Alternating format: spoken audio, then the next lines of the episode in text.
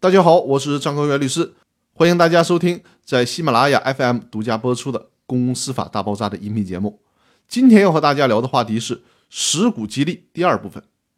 第二种实股激励是比较好理解的，就是实股出售。这是指把公司实际的股权按照股权评估价值或者是优惠打折后的价格卖给被激励对象，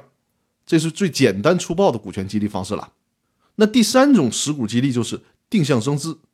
听过之前音频的朋友，对于增资这个概念应该不陌生吧？就是增加注册资本的意思。就是说，之前的蛋糕不够分了，又加进来一些新做的蛋糕。比如，公司注册资本有一百万，目前公司的每个股东都不愿意再多拿出股权进行股权激励了，那这个时候就可以考虑再增加十万的注册资本，把这增加的十万注册资本对应的股权用来做股权激励，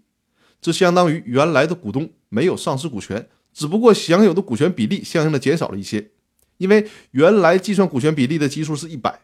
如果你出资二十万，你享有的股权比例就是百分之二十。现在基数变大了，增加注册资本之后，基数变成了一百一十万，